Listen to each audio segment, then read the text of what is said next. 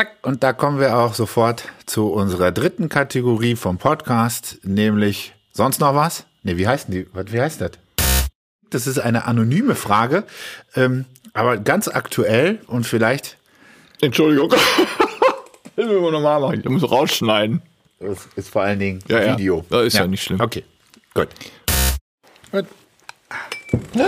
Das war so klar. Ich habe vorhin noch gesagt, aufpassen, dass das nicht alles runterfällt.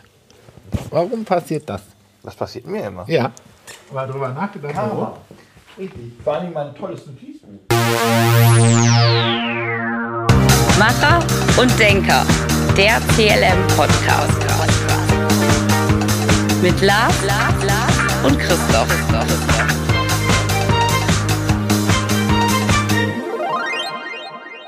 Ja, hallo, herzlich willkommen zu der zweiten Folge unseres Podcasts Macher und Denker, der CLM-Podcast.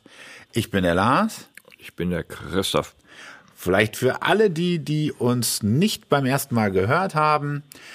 Wir sind ein, die CLM ist ein kleines Coaching-Institut in Düsseldorf, welches sich anschickt, die Weltherrschaft zu übernehmen. Und wir wollen euch ein bisschen aus unserem Alltag erzählen, wollen euch Tipps und Tricks ähm, für euren beruflichen Werdegang, für eure berufliche Weiterentwicklung mit an die Hand geben und euch einfach so ein bisschen unterhaltend, beratend und coachend zur Seite stehen. Dann wollen wir vielleicht mal heute starten und wir starten mit unserer ersten Rubrik. Was gibt's Neues? Ja, Christoph, äh, was gibt's denn Neues? Homeoffice. Homeoffice-Situation, die wir gerade haben aufgrund von Corona, äh, hat ja verschiedene Aspekte im Homeoffice momentan. Also wir haben Familien im Homeoffice, deren Stressbelastung sehr hoch ist. Und wir haben Singles in Homeoffice, die quasi vereinsamen. Das heißt, sie wissen gar nicht, was sie machen sollen. Und dazu bietet sich natürlich Möglichkeiten dann im Homeoffice äh, Techniken anzuwenden, die mich vor dem Lagerkoller, wie das so schön heißt, ein wenig schützen. Äh, aus der Beratung jetzt, wir haben ja auch sehr viele Kunden, die kommen aus Homeoffice-Kontext. Das Ja. heißt, die suchen einen Job. Ja. Und die berichten natürlich sehr viel auch Ja, darüber, ich wie hatte, es ihnen geht. ich hatte letzte Woche eine Kundin, die, äh, die, ah, die war fix und fertig, als die reinkam. Das war morgens um 10. Und dann sage ich zu ihr, alles gut. Und sie guckte mich weiterhin irgendwie etwas, äh, ja, zerknirscht an. Und dann habe ich so aus Spaß gesagt, und was wollen wir jetzt machen? Wein, Bier, Schnaps? Und ihre Antwort war, jupp, in der Reihenfolge. Äh, und dann habe ich gesagt, was ist los? Und dann sagte sie, naja, Mann im Homeoffice, Kinder im Homeschooling. Das ist, was natürlich dabei existiert, ist etwas interessantes Stress, Stress pur. Und wenn wir über Stress reden, reden wir meistens über solche Systeme, dass ich permanent auf Alarm geschaltet bin, sogar des Nachts. Äh, und zwar äh, Stress abzubauen ist das Wichtigste. Und Stress abzubauen heißt Grenzen sich selber zu setzen, auch im Homeoffice. Dass man einfach mal sagt, so jetzt gehe ich mal eine Stunde raus, obwohl das manchmal sehr problematisch ist, weil der Arbeitgeber verlangt, dass sie permanent erreichbar sind. Also es ist die Aufgabe des Arbeitgebers auch dafür zu sorgen, dass die Leute im Homeoffice Freiräume kriegen. Ich kenne eine Kollegin bei uns in der Firma, die hat sechs Stunden durchgehend Seminar. Das ist doch völlig irre. Sechs Stunden kann man erstens nicht zuhören und zweitens mal ist es auch eine Zumutung für jeden Arbeitnehmer, sechs Stunden konzentriert da zu sein. Es ist die Hauptaufgabe der Arbeitgeber, dafür zu sorgen, dass wenn was im Homeoffice gemacht wird, die Leute man auch schützen muss. Ja, aber wenn das jetzt vielleicht gar nicht so der Fall ist, wie schaffe ich es denn selber, mich abzugrenzen? Was Äh, gibt's als Denkertipps? Als Denkertipps ist ja nicht, ja, Denkertipps sind immer so, ist so eine Sache. Als erstes mal muss ich mir der Situation bewusst sein und wichtig ist Routine zu entwickeln. Routine heißt, wenn der Wecker geht, bitte aufstehen und nicht 15 Mal auf die Snooze-Taste drücken. Das hat einen ganz einfachen Effekt. Wenn ich auf die Snooze-Taste drücke, gebe ich meinem Unterbewusstsein der, der einfache Befehl, das ist nicht wichtig. Und dann drücken wir immer wieder auf die Snooze-Taste und dann geht das ganze Drama los. Dann komme ich in Stress, weil ich am Rechner sitzen muss, die ersten 15 E-Mails beantworten. Man muss ankommen, sogar zu Hause ankommen an seinem Arbeitsplatz. Aber was machen Leute, die keine, keine Möglichkeit haben, räumlich in irgendeiner Form äh, da anzukommen, die dann praktisch am Küchentisch, wo sie vorher gefrühstückt haben, jetzt den Laptop ausklappen? Ja. Wichtigste ist, Frühstücktisch muss leer sein. Wichtig ist, es sollte nichts drauf sein. Man muss eine Arbeitsatmosphäre herstellen können. Also nicht wie bei uns jetzt hier, dass hier alles Kraut und Rüben ist. Und zwar ein sauberer, also ein ordentlicher Tisch sorgt dafür, dass ich klare Denkstrukturen bekomme. Da liegt noch ein IKEA-Katalog, da liegt da noch ein anderer Katalog, das lenkt alles ab. Entscheidend ist, dass ich Situationen verändere, räumliche Situationen mit den kleinsten Sachen verändere. Das ist einer der Tipps, die wir auch unseren Homeoffice-Kunden gerade geben. Sorgen Sie dafür, dass Ihre Arbeitsfläche unterschiedlich aussieht. Mhm. Jetzt sagtest du das vorhin mit dem, gehen Sie mal raus, gehen Sie mal spazieren, grenzen sich mal ab. Abgrenzung ist natürlich generell äh, Volkskrankheit, also die Kunst, dich nicht abgrenzen zu können, mhm. praktisch, ist ja sowieso die Volkskrankheit Nummer eins. Ja. Von uns Deutschen. Ja. Äh, ich glaube, so viel Podcast-Zeit kann man gar nicht machen, über dieses Thema zu reden.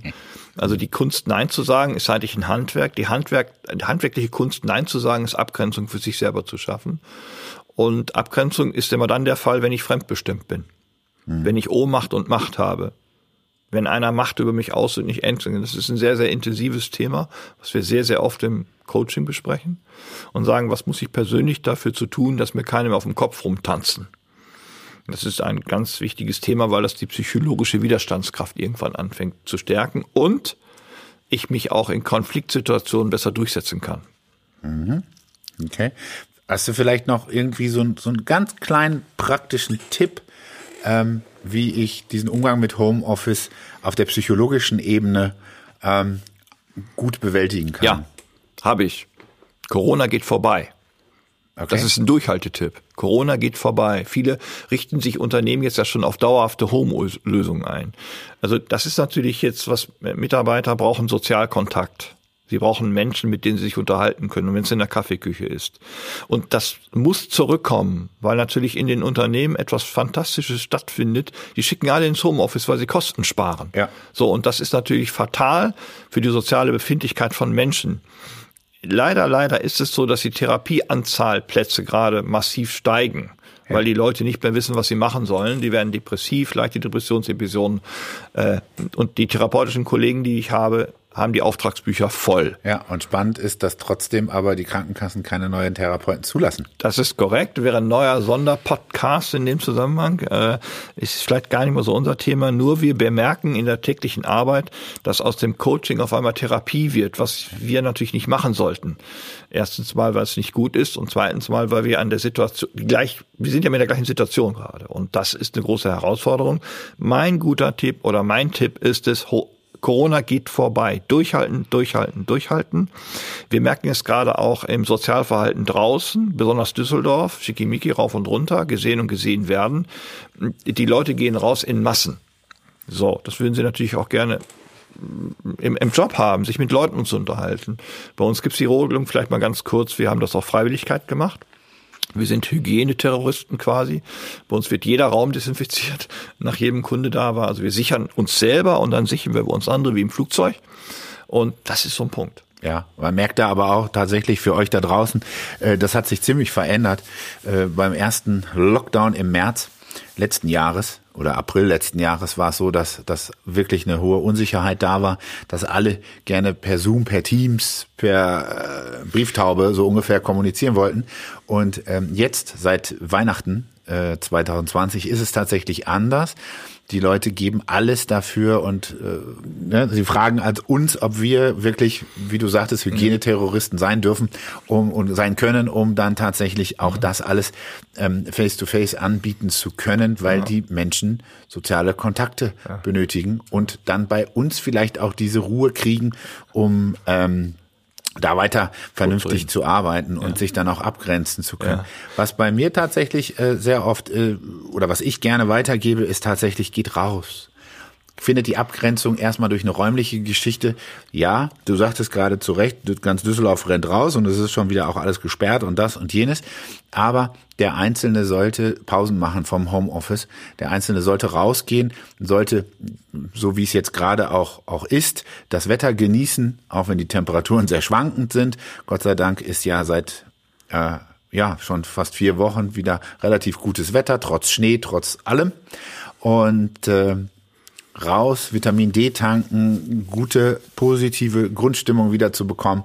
Das sind so praktische Tipps, die man vielleicht dann noch zusätzlich mit geben kann. Ein Nachtrag.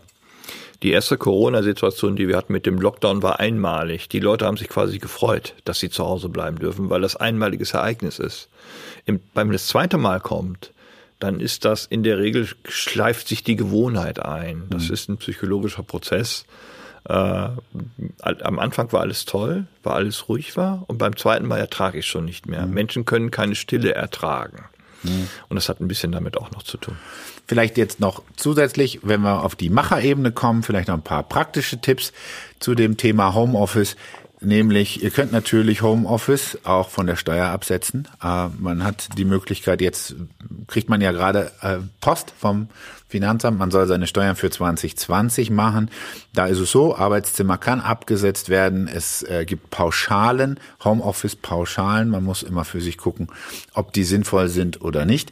Man kann tatsächlich auch Sachen, die man anschafft, ja, um im Homeoffice arbeiten zu können, von der Steuer absetzen. Also äh, hier gibt's ganz praktische Tipps, dass man sich da auch Geld wiederholt. Was machen wir heute? Ja, unser Hauptthema in diesem Podcast ist das Thema Gründen in Corona-Zeiten. Geht das? Bringt das was? Ist das sinnhaft? Christoph, deine Meinung dazu? Oh. Ich habe im Haus wenig mit Gründen zu tun. Was ich mir mal ab und zu angucke, sind die Businesspläne. Ob ich sie verstehe. Wenn ich sie verstehe, verstehen sie andere auch. Und jetzt, wir haben zwei Sachen, die wir vielleicht mit berücksichtigen müssen. Corona ist eine, natürlich eine Zeit, die sehr ruhig ist und in der Ruhe kann ich denken.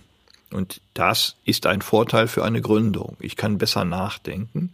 Wir haben interessanterweise ja in der Praxis momentan unwahrscheinlich viel Gründer in der Corona-Zeit bekommen, wenn ich das mhm. richtig mitbekommen ja, habe. Mhm. Und natürlich haben sie auch gefragt, was für Beweggründe sie haben. Und das ist spannend. Und ein Beweggrund, ich verlasse mich nicht mehr auf den Staat. Ja. Genau. Das ist unfassbar. Also nicht unfassbar, positiv, also es ist so. Und äh, ich habe das mitbekommen und ich sage, wow, warum? Und dann, das habe ich gehört, das fand ich spannend. Ich bin, will mal mutig sein. Mut gehört zur Veränderung. Und zwar nicht nur im Job, also generell auch da. Und es konterkariert die Information, dass Leute nicht mutig sind. Das sind sie nämlich gerade. Wir haben die verschiedensten Geschäftsideen, wenn ich da mal so durchschaue. Äh, und das ist sicherlich auch ein, also ein Mindset, der im Kopf entwickelt wird. Ich muss mal sorgen für mich persönlich. Das kann ich über der Staat machen. Ja. Genau, also das erkennt man tatsächlich. Bei uns ist es wirklich so, wir haben äh, gleichbleibende äh, Gründer, die zu uns kommen und die ähm, mit uns äh, und, und durch uns und mit unserer Begleitung gründen wollen. Man hat natürlich auch, wenn man ehrlich ist, ein paar Vorteile, jetzt gerade in der jetzigen Zeit man hat auch ein paar Nachteile.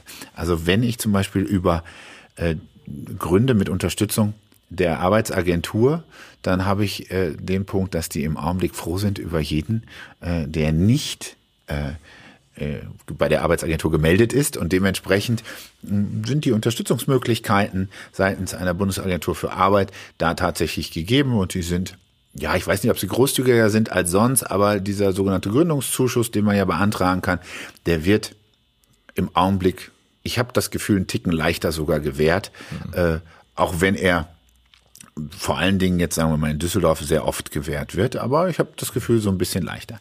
Mhm. Negativ ist natürlich, wenn man Geld beschaffen muss ähm, oder möchte, dass man da das Problem hat, dass die Banken, die solche Gründerkredite vergeben, die Problematik haben, dass sie gerade von Existenz ja, über Existenz oder Kredite von existenzbedrohten Firmen gerade eher entscheiden müssen. Ja, es gibt ja diese Corona-Sofortprogramme für den Bereich äh, KfW-Unterstützung und, und, und. Und äh, die Banker sind gerade damit äh, zugange, praktisch diese Sachen zu prüfen. Das heißt, die Geldbeschaffung im Bereich des Gründerkredites dauert tatsächlich gerade drei bis vier Monate. Das ist ein bisschen äh, Bisschen blöd, sagen wir mal. Aber ich gebe dir recht, es ist eine Ruhe da. Und in der Ruhe liegt da tatsächlich die Möglichkeit, kreativ zu sein. In der Ruhe liegt hier die Möglichkeit, tatsächlich sich kreativ Gedanken zu machen, ähm, was will ich? Was, was will ich besonders mit dieser Idee dann halt auch äh, erreichen und verwirklichen und das dann auch in aller, aller Ruhe vorzubereiten. Ja? Stichwort Selbstverwirklichung. Stichwort Selbstverwirklichung. Und die Frage ist ja generell, gibt es eigentlich eine von außen gegebenen richtigen Zeitpunkt für eine Gründung? Äh, wenn ich mich mit dem Thema Gründung beschäftige aus, aus, aus meiner Sicht, dann ist es, glaube ich, wichtig, dass derjenige, der das gründet, äh, irgendwann entschlossen hat, er möchte sein eigenes Baby machen, also seine eigene Idee umzusetzen. Denn, wenn wir ganz ehrlich sind, sind Angestellte Umsetzer von Ideen, aber nicht von ihren eigenen. Und äh, ich betreue ja im Hintergrund, wenn wir Fragen haben zur Gründerpersönlichkeit. Was muss die Gründerpersönlichkeit mitbringen? Weil das wohl auch ein Bankenthema ist. Also das ist so ein bisschen ein Thema, finde ich ganz spannend, dass es im Bewerbungsgespräch auch immer wieder vorkommt. Was sitzt da eigentlich vor mir oder wer sitzt da vor mir? Und äh, natürlich ist es so, dass jeder so ein Bild hat von so einem Gründer. Wir reden nicht von einem Elon Musk oder solche Menschen, sondern so wie du und ich was, was beschäftigt die Menschen selber zu sagen, ich will mein eigenes Baby bauen oder ich will meine eigene Idee haben? Wir haben ja einen relativ jungen Menschen gerade bei uns in der Firma, der hat so eine Idee auch, äh, was er damit machen möchte, das ist sehr jung und was einen da einfängt, wenn er über die Idee redet, fängt er an zu strahlen. Das ist jetzt blöd, aber es ist so. Er Sieht man im Podcast halt jetzt auch nicht. Ja, das kann man nicht sehen, aber er, er ist hinter seiner Idee und das ist spannend wenn ein Mensch hinter die Idee ist, steht er hinter seiner Persönlichkeit. So.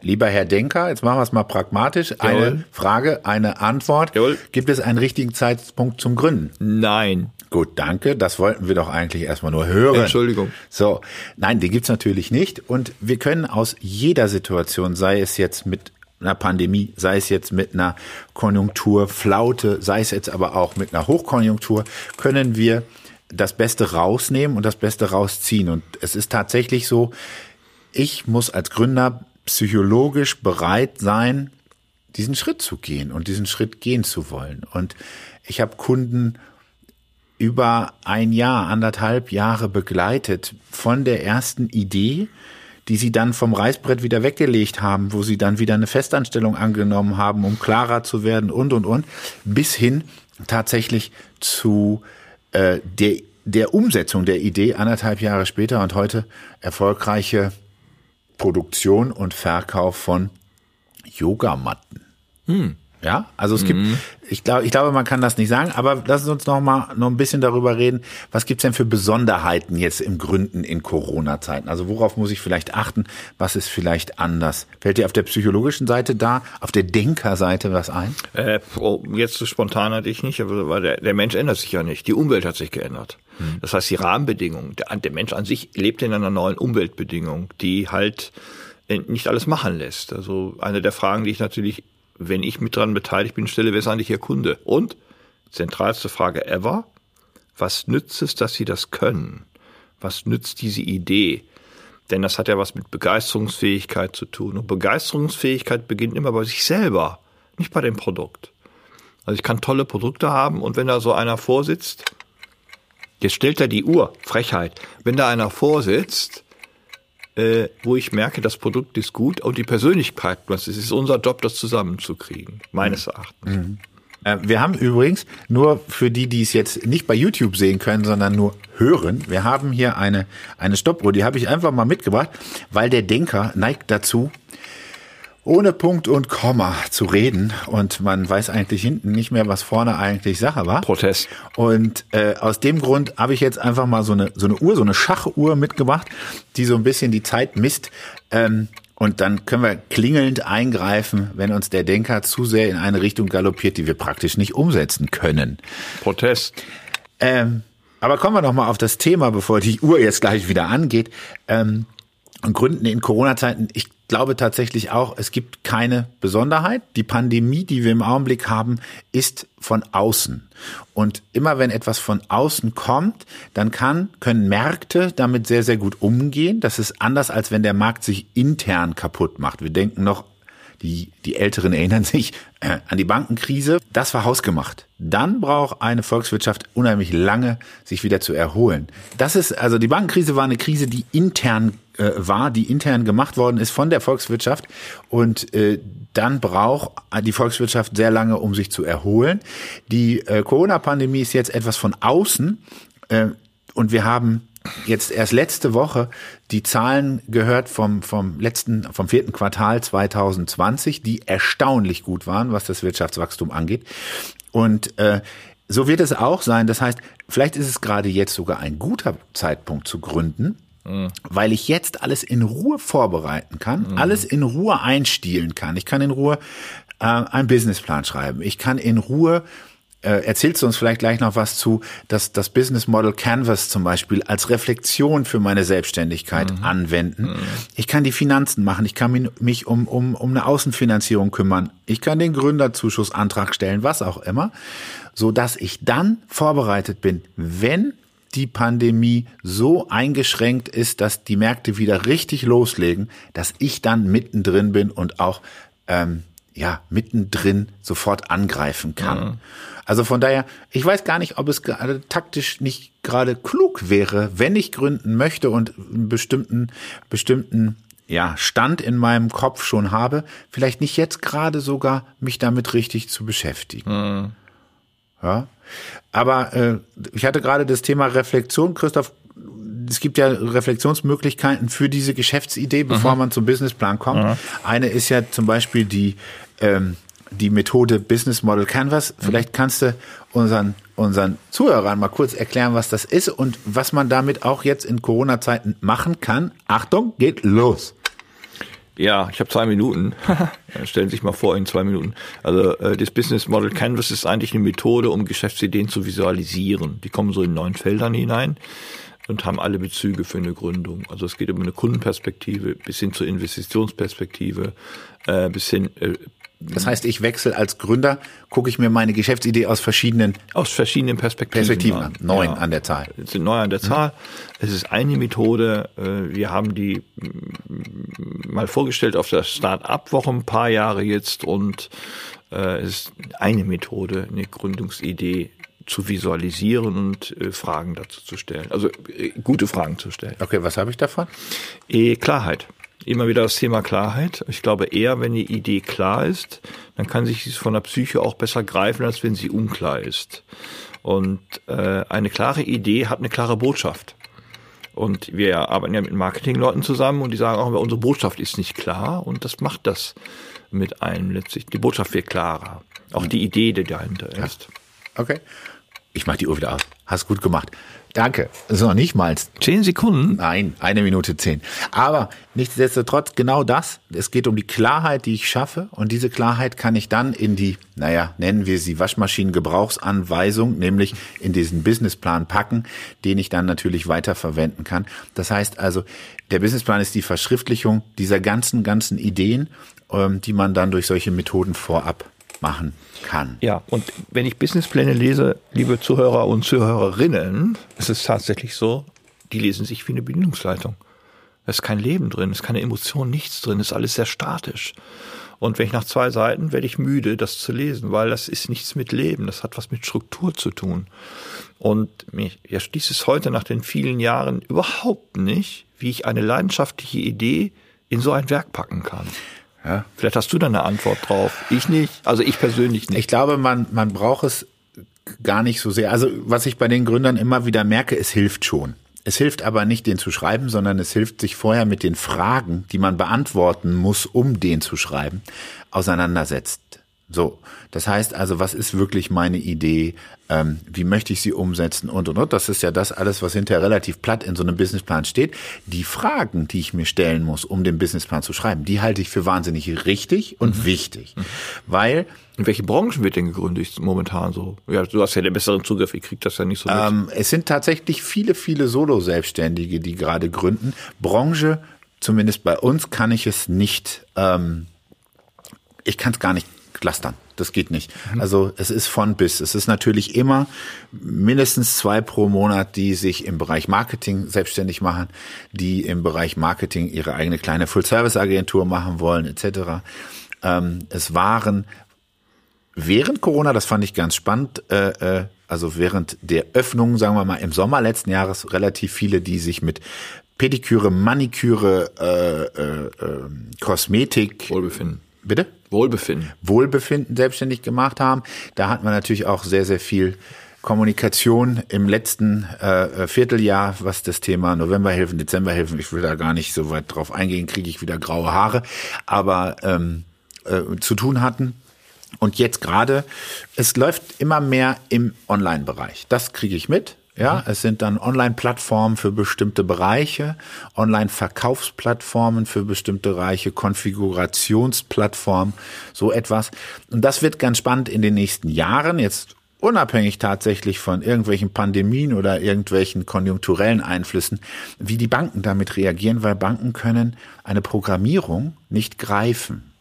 Das heißt, es wird mir immer wieder klar, wenn ich mit Gründern auch dann äh, mich auf Bankgespräche vorbereite, die Banken können diesen Gegenwert nicht greifen. Und das wird noch sehr spannend in den Finanzierungsarten und Finanzierungsmöglichkeiten der nächsten Jahre. Also Beispiel, ich mache, wir, wo wir sitzen, ich mache ein Tonstudio. Wenn ich ein Tonstudio mache, dann habe ich, äh, ich sage jetzt mal 20 Geräte, ich habe nicht so viel Ahnung von, aber 20 Geräte, Computer, Mischpult und, und, und. Das heißt, dafür hätte ich gerne Summe X. Das heißt, die Bank hat einen Gegenwert, nämlich die Gerätschaften, den Mischpult, den Computer und, und, und. Wenn ich eine Online-Plattform mache, hat die Bank keinen ja, für sie greifbaren Gegenstand dagegen mhm. gesetzt. Mhm. Und da tun die sich wahnsinnig schwer mit, weil sie es nicht greifen können. Und äh, das wird spannend sowieso in den nächsten Jahren. Ähm, aber dieser Trend geht so ein bisschen dahin, dass natürlich auch Corona gezeigt hat, wir müssen viel mehr digital machen, beziehungsweise sehr oft funktioniert nur noch digital. Mhm. Und äh, das ist schon ein Punkt, wo, wo sich die Gründungen vielleicht leicht verändert haben, dass es mehr Richtung digital anstatt analog, anstatt der eigene Laden, mhm. anstatt, das war noch stärker in den letzten Jahren. Ja, genau. Das kann man vielleicht dazu sagen. Aber ich kann äh, vielleicht abschließend dazu sagen, ich kann alle ermutigen, wenn jetzt gerade, du sprachst vorhin von dem Thema Langeweile, wenn ich Langeweile habe und wie gesagt auch eine gewisse Langeweile im Job habe, ähm, da mal drüber nachzudenken. Mal drüber nachzudenken, habe ich vielleicht eine schöne Idee, mit der ich etwas machen kann? Habe ich eine schöne Idee, die ich vielleicht selbstständig ähm, äh, ja, verwirklichen kann und möchte? Ähm, weil jetzt haben wir gerade die Zeit. Jetzt steht die die Zeit draußen, das Leben draußen ein bisschen still. Es geht ein bisschen langsamer, als es vielleicht sonst im normalen Turbokapitalismus geht. Und das ist vielleicht gerade dieser Punkt zu sagen, hey, und beim Spazierengehen, weil ich ja eben nichts anderes machen darf, ähm, beim Spazierengehen einfach mal darüber nachzudenken, was es, was es für schöne Ideen gibt und was ich vielleicht, worauf ich wirklich Bock hätte, mhm. äh, das zu tun. Ein psychologischer Aspekt kann vielleicht auch noch sein, dass ich jetzt die Zeit habe, darüber nachzudenken. Im Job kann ich das nicht tun. Und äh, aber jetzt wird vielleicht der kleine Wermutstropfen. Viele verlieren die Idee wieder, wenn die Pandemie vorbei ist. Weil natürlich das, das da draußen ist ja, also Peter Sloterdijk, das ist ein Philosoph, der ist ziemlich bekannt in Deutschland, sagt, das ist Naturkriminalität. Okay. Ne, wir können die nicht einschätzen, wann die beendet ist. Und die Soziologen lehren uns immer ganz fantastisch, dass äh, Menschen in die alte Beschleunigung zurück wollen, weil sie nichts anderes kennen. Daher muss man sehr aufpassen, wenn ich jetzt die Idee habe, auch mal gegenzumachen, ist das wirklich die Idee, die Bestand hat? Denn wir haben ja gerade einen, Wechsel von, von, von, von offline zu online. Nicht jede Produktidee ist online vermarktbar. Wir haben ein Face-to-Face-Geschäft. Wir werden immer wieder darum gefragt, also ich bin ein Typ, der Face-to-Face -face braucht, um mit Leuten zu sprechen. Es fehlt die Dimensionalität bei solchen Gesprächen. Und das muss man sich mal im genaueren angucken, wie die Entwicklung ist. Äh, etwas sensationelles. Die Psychologen und Soziologen finden das super, dass sie jetzt einen beobachtbaren Zeitraum haben. Wir haben nämlich einen Anfang und wir haben irgendwann ein Ende. Also mhm. der Traum quasi für alle, die sich mit Empirik auseinandersetzen. Und diese Zeit wird auch zeigen, wie viel Gründungen weiter funktionieren und wie viel wieder leider in den Bach runtergehen. Mhm. Müssen ja. wir auch drüber sprechen. Da müssen wir drüber sprechen, wobei wir da ja auch in dem Gründungscoaching selber sehr stark drüber sprechen. Das heißt, äh, nicht nur, dass wir in irgendwelchen äh, Liquiditäts-, Rentabilitäts-, also Planungen, der Finanzplanung generell ähm, darüber sprechen, wie viel muss ich eigentlich erwirtschaften, um in Ruhe davon leben zu können. Ähm, aber es ist tatsächlich so auch zu gucken, ja, hat so, ein, hat so ein Ding auch Zukunft? Bringt das was? Also bringt mir das was und bringt das auch was in der Zukunft? Äh, weil wenn ich, äh, ich sag mal, 600 Stunden im Monat arbeiten muss, gefühlte, um äh, gut davon leben zu können, dann sollte man vielleicht die Finger davon lassen. Ich habe noch eine Frage. Da, ich, in dem Kontext stelle ich den Brünner immer die Frage, was ist an ihrer Idee so besonders? Hm. Es geht ja um besonders, es geht ja um Andersartigkeit, nicht um Einzigartigkeit. Das gibt's ja nicht. Aber diese Andersartigkeit, wie, wie wird denn das beantwortet von? Ich bin ja bei den Prozessen nicht dabei. Aber wenn ich, wenn ich so etwas lese, sage ich, was ist denn da andersartig? Jetzt ein Pedikürenstudio zu machen zum Beispiel. Ja, es ist sehr viel geht das über die eigene Persönlichkeit. Also okay. Also sie beantworten das sehr, sehr oft mit, mit ihrer eigenen Persönlichkeit. Äh, das heißt also, dass gar nicht das Studio die Marke ist, sondern tatsächlich der, der Gründer die Marke ist. Das heißt also, du also kommst, das Produkt ist die Marke. Äh, der Gründer ist das Produkt, ja, so okay. gesehen. Mhm. Ja, und so wird das öfters begründet, gerade ähm, in, in solchen Bereichen, wobei in solchen Bereichen auch ein Trend zu sehen ist, die wollen es nicht für andere machen. Für sich. Die machen es für sich, für ihre eigene Tasche. Also ich glaube, da geht es auch um Geld verdienen. Weil wenn ich sehe, natürlich verdiene ich in einer Werbeagentur gutes Geld. Ähm, wenn ich aber ein, als Angestellter, wenn ich aber einen Kunden von dieser Werbeagentur in Anführungsstrichen wegnehme und den selbstständig bearbeite, habe ich doppelt so viel Geld. Mhm. Ja, und Ach, ich glaube, wenn das den Leuten klar wird, dann ist das ein Grund, warum auch mehr Individualität da wieder reinkommt und mehr Selbstständige ähm, tatsächlich da sind. Ich ich, und ich könnte mir, aber da brauche ich deine Hilfe nochmal, auch vorstellen, dass es soziologisch gesehen so ein Gegenpart ist zu diesen ganzen Konzentrierungen, zu diesen ganzen Konzernen, Zusammenschlüssen, immer größer, immer werdend, dass eigentlich der Mensch immer wieder gerne auch zu seinem Individuum zurückkehrt. Also ich möchte mhm. was alleine machen, mhm. ich möchte was mhm. Kleines machen, ich möchte was, ich, wir hören ja sehr oft, ich mache mich selbstständig, weil ich möchte was Sinnhaftes machen. Mhm. Weiß nicht. Ja, das ist eine spannende Frage. Also soziologisch gesehen reden wir über große Firmen, die sind ja soziologische Soziotope, kann man fast sagen. Also da sind ganz viele Menschen, kollektiv. Wenn ich jetzt sage, ich gehe aus dem Kollektiv raus, das ist so ein bisschen wie die Borg, vielleicht kennt die einer aus Enterprise. Mhm. Ne, das Kollektiv assimiliert das. Und viele Ideen werden in großen Unternehmen assimiliert, obwohl die sagen, wir fördern das. Diese Menschen gehen raus, um sich zu individualisieren. Und Individualisierung heißt immer Anpassung. Das wird immer sehr oft vergessen. Das heißt, ich muss mich den Gegebenheiten anpassen. Das kann ich besser, wenn ich alleine bin, als wenn ich in einer Gruppe bin. Und das hat damit zu tun, dass aus der, also aus der Biologie heraus des Menschen eher anpassungsfähig gemacht wurde. Und man muss, um das zu sagen, man muss die Nische finden für die Anpassung. Mhm. Und äh, viele große Unternehmen, man sieht da, diese, diese Molochs von Unternehmen sind ja sehr unbeweglich. Das muss man ganz klar ja, sagen. Tanker. Eine riesige Tanker. Mhm. Und wer möchte schon auf der Titanic sein? Ne, dass man immer einfach sagt, ich will mal runter, ich gehe auf ein kleines Schnellboot. Und das ist aber auch ein psychologischer Effekt. Und jetzt kommt die andere Seite. Viele Menschen möchten das. Warum? Weil ein großes Unternehmen Sicherheit bietet. Ja, ja. Natürlich. Und zwar materielle Sicherheit, und auch äh, Stabilität. Momentan ist alles nicht stabil. Momentan kommen sie nämlich genau damit zusammen, dass sie sagen, oh, oh, oh, was ist mit meinem Arbeitsplatz? Das heißt, sie verlieren innerlich ihre Stabilität. Und dann gehen viele, dann mache ich es lieber selber. Ja, genau. Und ich glaube, das ist es tatsächlich, äh, dass, dass es eher sogar ein Biotop im Positiven sein kann, äh, weil diese Stabilität halt generell weg ist im Augenblick. Äh, es sind wahnsinnig viele Menschen in Kurzarbeit. Es sind Menschen, viele Menschen da draußen, die auch Angst um ihren Job haben und die dann aber eher in die Aktivität gehen und sagen, wenn es jetzt schon unsicher ist, dann kann ich auch das machen, worauf mhm. ich wirklich, wirklich Lust habe. Mhm. Und mit einer vernünftigen und, und, und ja, für sie selber motivierenden Geschäftsidee kann man dann sehr gut gründen. Und äh, ich glaube, damit können wir unser Hauptthema heute abschließen. Gründung in Corona-Zeiten, geht das? Ja. ja, klar geht das. Das geht auch in, in nicht in Corona-Zeiten. Genau. Das geht in der Regel ist es nur die Au Außenbedingung, die sich geändert hat. Und die kann man aber zum Positiven nutzen, weil ich eben ein bisschen mehr Zeit habe, ein bisschen mehr Ruhe, das vorzubereiten. Mhm. Ich kann mich ein bisschen reflektierter aufstellen, um dann loszuschlagen praktisch, wenn es wieder losgeht da draußen. Jo. So viel zu unserem Hauptthema für heute. Mhm. Habt ihr noch Fragen? Wir haben euch im letzten Podcast gebeten, wenn ihr Fragen habt, wenn ihr äh, irgendwas von uns wissen wollt, dann schickt uns Fragen. Wir antworten gerne und wir haben einiges an Fragen bekommen. Wir haben ja versprochen schon im letzten Podcast, wir werden auch, wenn wir das heute jetzt hier nicht besprechen, auf jeden Fall alle Fragen beantworten. Das heißt, wir kommen auf euch zu, sei es per, per Telefon, per E-Mail, was auch immer.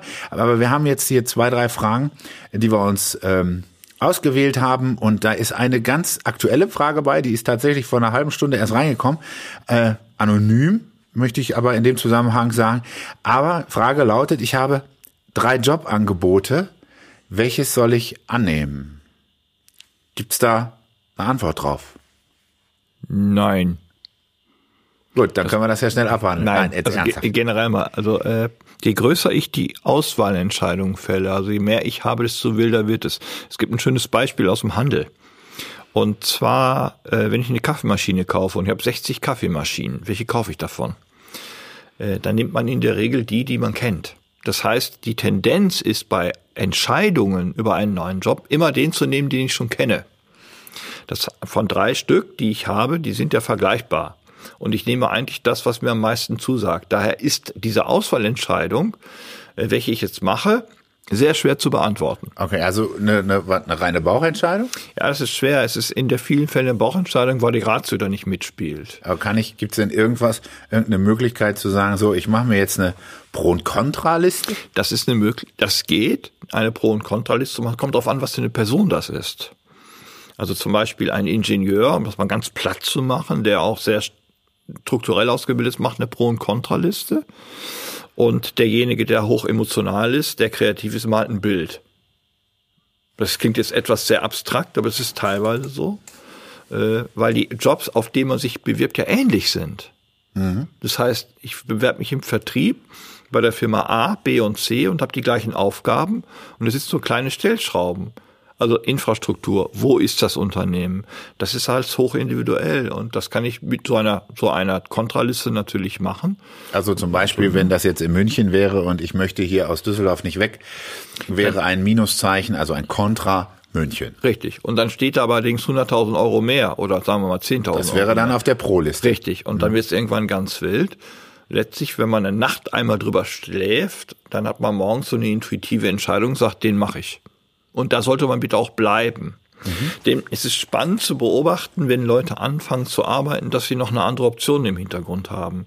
Die haben noch was in der Pipeline. Und das können sie sich auf den neuen Job nicht konzentrieren, denn vielleicht habe ich da etwas verpasst in dem anderen Job. Ja. Klarheit sorgt Aber dafür. hätte ich dann den ersten gar nicht annehmen sollen? Wenn Naja, ich das, Gefühl habe, ich würde woanders was verpassen? Ja, das Problem ist, wenn ich, das sehe ich äh, in der Praxis, äh, die nehmen den ersten Job an und haben noch zwei Vorstellungsgespräche. Ich sag, warum tun sie das jetzt auf einmal? Lass, wir, sie entscheiden sich dafür und was jetzt gemacht wird, ich habe eine Entscheidungsfähigkeit unterminiert, weil ich zwei neue Gespräche habe. Ich kann nie feststellen, ob das das Richtige ist, das weiß ich nicht. Man kennt das aus dem privaten Bereich übrigens auch. Ja, ja, aber deshalb äh, wäre ja meine Frage, ich würde ja jetzt nicht die zweitbeste äh, äh, Frau nehmen, sagen wir mal, daten. Nur ja? die beste. Wenn ich, wenn ich doch, also ich würde mich doch vielleicht nicht für die, wo ich weiß, das ist die ist nur auf Platz zwei in meinem Ranking nehmen, Mhm. äh, sondern ich würde dann gar nichts nehmen und auf eins warten, oder? Ja, das ist die große Frage. Ich habe ja nur Theorie. Ich Ja. kann nie beurteilen, was das wirklich ist. Ich muss mich auf den Prozess einlassen können. Und wenn man länger im Job ist, hat man Erfahrung in Einlassen von Prozessen. Wenn man jetzt am Anfang seiner Reise steht, dann entscheiden sich die meisten natürlich, wie viel verdiene ich dort. Nicht, was für meine Aufgaben sind. Wenn ich länger im Prozess bin und schon Erfahrung da drin habe, kann ich es ein bisschen abwägen. Jetzt, also es ist ja, es ist ja interessant, dass es drei Stellen auf einmal sind, wo man anfangen kann. Da kriege ich natürlich, da hast du drei Ehefrauen, die du bedienen. Das ist in Deutschland nicht möglich, in anderen Ländern sicherlich. Aber hier, was machst du? Nach welchen Kriterien würdest du persönlich das aussuchen? Ein Job wird genauso ausgesucht wie im Privaten auch. Mehr kann ich da nicht zu sagen. Ich bin sehr oft, ich habe eine, eine Standardantwort, wenn ich die Frage gestellt werde, in ihrer Haut möchte ich jetzt aber nicht stecken. Das ist zwar ein dober Tipp, aber es ist leider so. Denn wir können das Leben einen anderen nicht führen. Das Nee, können wir nicht. Das Und ist die richtig. Entscheidung auch nicht. Das ist richtig und äh, es gibt halt auch nicht immer die klare Antwort auf äh, eine Frage. Deshalb drei Jobangebote, welches nehmen? Tja, viel was Erfolg. Sagt, was sagt der Bauch? Genau, was, Was sagt der sagt der Bauch? Bauch? Viel Erfolg. Ähm, ja, dann haben wir noch eine Frage gekriegt von Uwe aus Düsseldorf. Der fragt im Vorstellungsgespräch, worauf achten Personaler? Ich kann es nur meine Erfahrung sagen, ich achte darauf, ob es passt. Ha, also ist- auch wieder Bauch. Es ist Bauch. Und zwar, es können ja tolle Qualifikationsmerkmale machen, aber es ist ein Arschloch vor mir. Also ein Narzisstenmensch. Dann kriegt das raus, indem man sich, indem man die Kommunikation sich genau an. In einem Bewerbungsgespräch geht es letztlich um eine einzige Geschichte. Passt der Schlüssel ins Loch? Kann ich den aufmachen? Den, was ich brauche. Und es ist hochintuitiv, weil ich die gleichen Auswahlkriterien habe wie im privaten Bereich auch, was wir in der ersten Folge ganz kurz angesprochen haben. Und ich kriege immer wieder diese Fragen, worauf achten die? Ich kann nur sagen, ich achte auf Folgendes, aber nicht, weil ich der große Zampano bin, sondern weil ich so viel Vergleiche habe. Und es ist ja eine vergleichende Sache, die wir machen. Das hat der, das hat der. Und ich achte sehr stark auf Individualität im Gespräch. Das hat ja so einen Phasenverlauf, ne? Man stellt sich mal vor, Stärken und Schwächen, den ganzen Kram und dann, was motiviert sich, was wollen sie verdienen. Und es gibt natürlich Menschen, die dadurch auffallen, dass sie ihre Geschichte anders erzählen.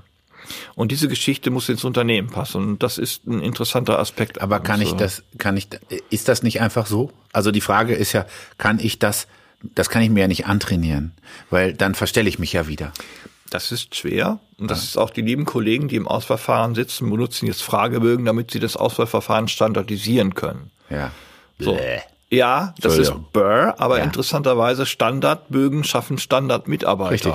Genau. Und das ist ein Riesenproblem, wo die Personale auch sitzen. Und äh, also ich persönlich kann mich, sage dann immer, seien Sie, wer Sie wirklich sind und nicht, wer Sie sein wollen. Die gehen nämlich innerlich schon in die Stelle hinein, die Sie haben werden. Und dann wird's unauthentisch. Und äh, authentisch zu sein bedeutet ja nichts anderes, als sich da zu sein und ganz wichtig, auch mal Nein zu sagen in einem Gespräch. Ja, also es zieht sich eigentlich das Nein und die Abgrenzung zieht sich ja heute durch unser durch. äh, Podcast komplett durch. Wir haben mal einen roten Faden. Yippie! Und zwar ist es tatsächlich so, äh, authentisch sein, abgrenzen. Ich glaube, das ist tatsächlich was auch auf das Personale achten.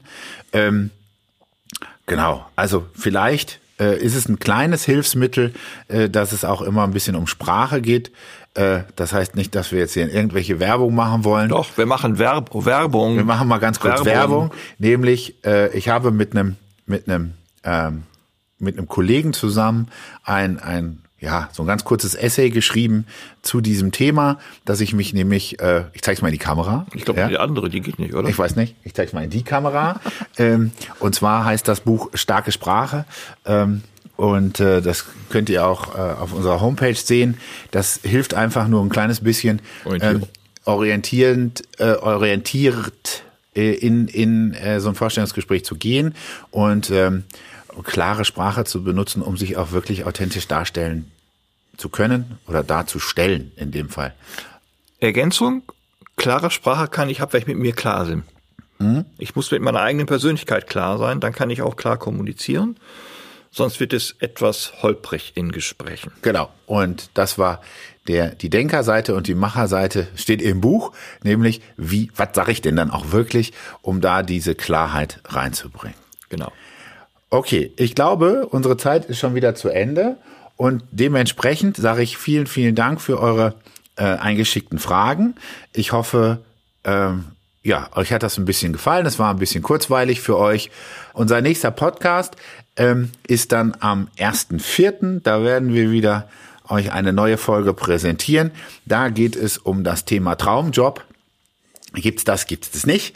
Also seid gespannt, äh, seid sehnsüchtig und wartet. Wir sind bald wieder da. Äh, der Lars sagt Tschüss. Der Christoph sagt Tschüss, das Wetter.